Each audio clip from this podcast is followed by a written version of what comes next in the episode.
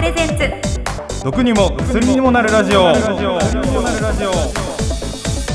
こんにちはアイドラッグストアの三木祐介です。番組ナビゲーターの辛坊智恵です。この番組は医薬品の個人輸入を代行するネット薬局アイドラッグストアによる医療やお薬の話をより身近に感じてもらうためのポッドキャストプログラムです。最新の医療ニュースからちょっと得する耳寄り情報まで楽しくお伝えしてまいります、さあミキさんはね筋トレすごく頑張ってらっしゃいますけれどもなんかそれ以外にもこうなんかやってることとか、はい。興味を持ってることとかってなんかあるんですか、そうですね。今年はちょっと英語頑張ろうかなと思ったりして、ええ。ちょっと TOEIC を900点超えれるように挑戦していこうかなというふうに。そうですか近々ありますか？試験。あそうですね。2月末の試験うん。にちょっと申し込んでみて、は実力を測ろうかなと。なんであの別に急にじゃないかもしれないんですけど どうして英語を？いやそうですね。結構周りの人とか友達とかでもなんか結構900とか去年とかで900取った人とかもいて、ちょえっと負けてらんないなっていうえのがあって。へえ。それではいやろうかなっていうふうに思いました。そうですか、はい。素晴らしいですよ。私なんて日々なんか生きるの精一杯。何か頑張ろうみたいなのが全然なくてすごいやっぱ若い証拠かな。私もミキさんぐらいの頃そうだったのかな。いやもう思い出せもしないですけど。いやでも素敵ですはいありがとうございます、頑張ります。また結果を教えてくださいいろいろとはい。ちょっとここまで話している間に、はい、タンパク質が分解されてきた気がするので、ちょっと呼吸の方してもいいですかね。も。ちろんです、はい、すいません。早いな。あ 私全然なんかタンパク質分解されてる気とか一切したことない。と言ってる間にも美はい味しそうに飲んでますね、さすが。これがどんどん分解されていくんだなと思うとはい。ありがとうございます。それでは今回も最後までお付き合いよろしくお願いします。お願いします。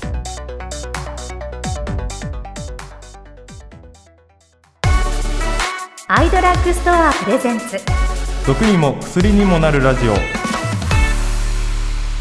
お送りしています。毒にも薬にもなるラジオ。今回もたくさんのお便りいただいています、はい。今月のメッセージは新年の抱負今年こそ克服したいことですえこちらトラコさんからメッセージいただいています、はい、ありがとうございます。今年こそ断捨離をして物を減らすことが目標ですが、欲しいものが次々と出てくるのでなかなか減らせません。大切にしている本の処分なんかも意外に勇気がいりますね。気長にやりたいです。ということですね。ミキさんは断捨離というか、片付けとかそういうのは得意ですか？そうですね。結構家は物がない感じの家なんですけど、ええええ。物買うってなったら、うん今あるものを3つぐらい捨てて1つ買うみたいな感じではあ。あんまり家に物がないようにしてますね。すごい、トラコさん。これがなんか秘訣みたいですよ。あいやいやいや、でも私もあのトラコさんと一緒で、はいもう断捨離とか全然できないんですよ。だだから、もう本当に、ミキさんとは全然違いますね。多分。ね、私たちこう真逆な感じ確で、うんいいかなと思いますけど。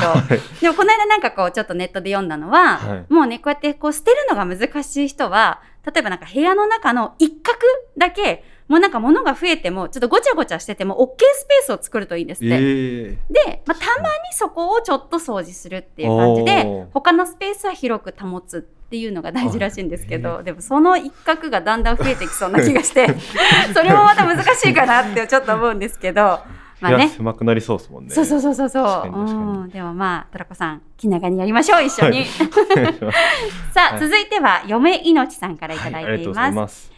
私の新年の抱負は、どれだけミスしてもいいから、安全に運転をし、急がず、慌てず、事故もせず、大事な製品を各会社へ届けることです。ということで、これはまあ、ミスしてもいいというのは自分的にね、こう自分の中でこうミスはしてもいいけどっていうことですね。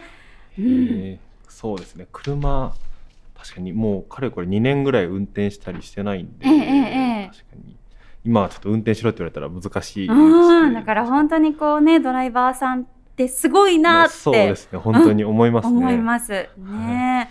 まだまだね、こう雪とかもね、大変でね、にちょっとまたそうですね、今後大雪とかあった時なんかは大変なこともあるかもしれないですけど、ね、嫁の内さん、これからもお仕事を頑張ってください。頑張ってください。ありがとうございありますがとうご。ざいます。えー番組ではあなたからのメッセージをお待ちしております。番組概要欄に記載してあります、アイドラッグストアのお問い合わせフォームのリンクよりお送りください。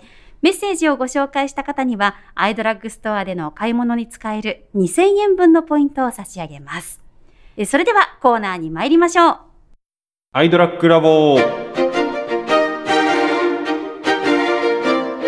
のコーナーは常時8万点を超える様々なアイテムを日々取り扱っているアイドラッグストアのスタッフさんが何でも答えてまいります。今日の研究員はアイドラッグストアのミキさんです。はい、アイドラッグストアのミキです。よろしくお願いいたします。はい、ということで今日の研究員はもうミキさん自ら担当ということなんですが、テーマは一体何でしょうか？リジンゴールドシリーズ人気の秘密を大調査。今回私はリジンゴールドシリーズの人気の秘密を調査するべくある方にお話を伺ってきました。この間ね、あの取材してきますとおっしゃってましたけれども、はい、ある方っていうのがちょっと穏やかじゃない雰囲気もしますが、事前にこれは取材をされてきたってことですね。そうなんですね。今回はですね、リジンゴールドシリーズの開発、製造を行っている株式会社サイオの奥田社長にお話を伺ってまいりました。社長さんに。そうなんですすよね。ごいです。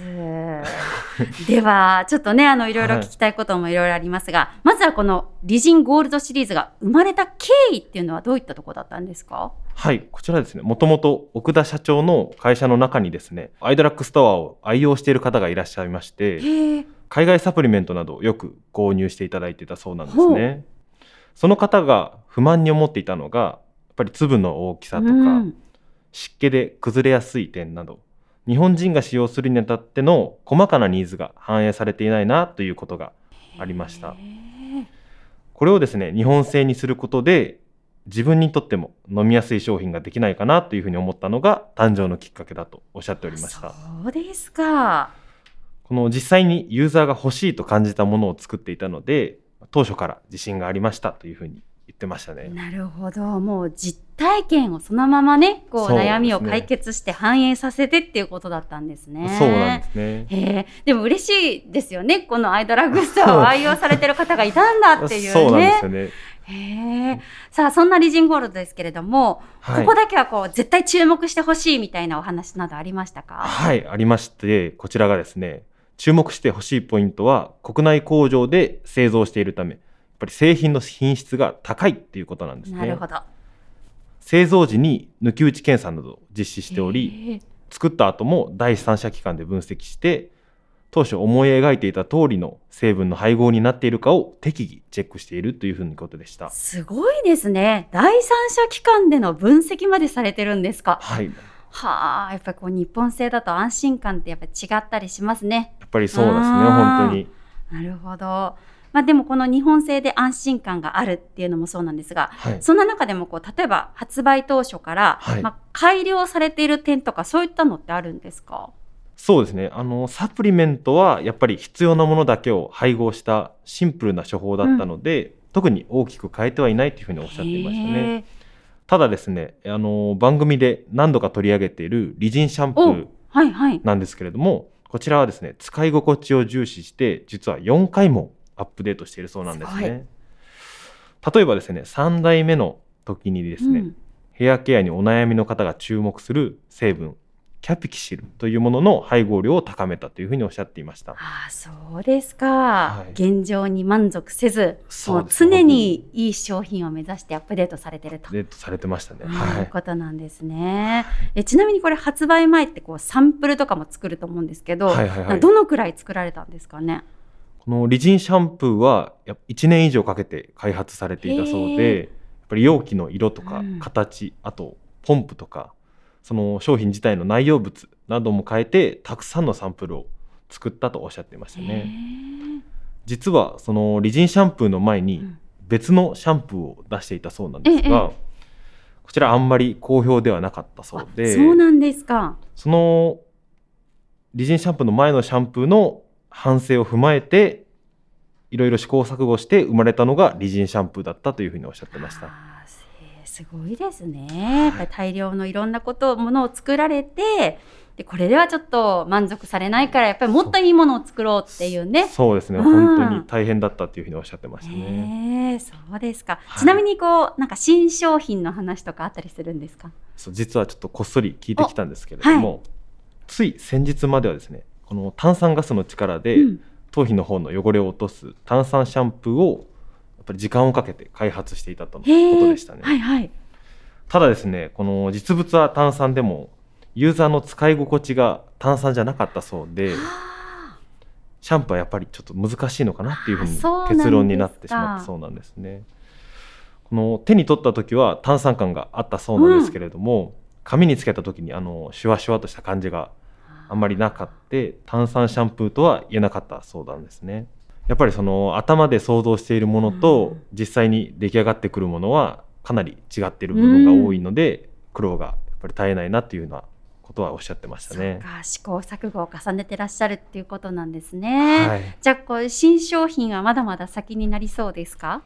そうですね、うん。ただ意外にも意外とすぐ出るかもしれなくて、はいシャンプーの方は難しいと判断されたんですけれども、スカルプクレンジングこのジェットスプレーで頭皮に直接するタイプのものでそのそちらだとあの炭酸感が強くなるのではないかというふうに判断して、へーこのこちらの商品を開発しているということでしたね。ああそうですか。なんか私あのジェットスプレータイプの、はいあの炭酸のやつってなんか美容院かなんかでこう使ったことがあって、はいはいはいすごくいいなって思ってたんですけど、これ日頃使いたいなと思ってたので、おお完成がすごく楽しみですね。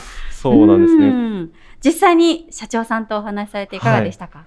そうですねやっぱりそのひ結構若々しい方で。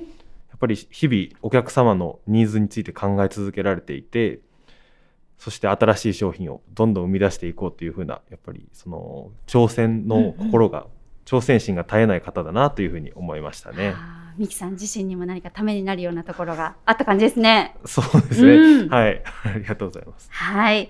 以上、アイドラッグラボのコーナーでした。アイドラッグストアプレゼンツ。毒にも薬にもなるラジオ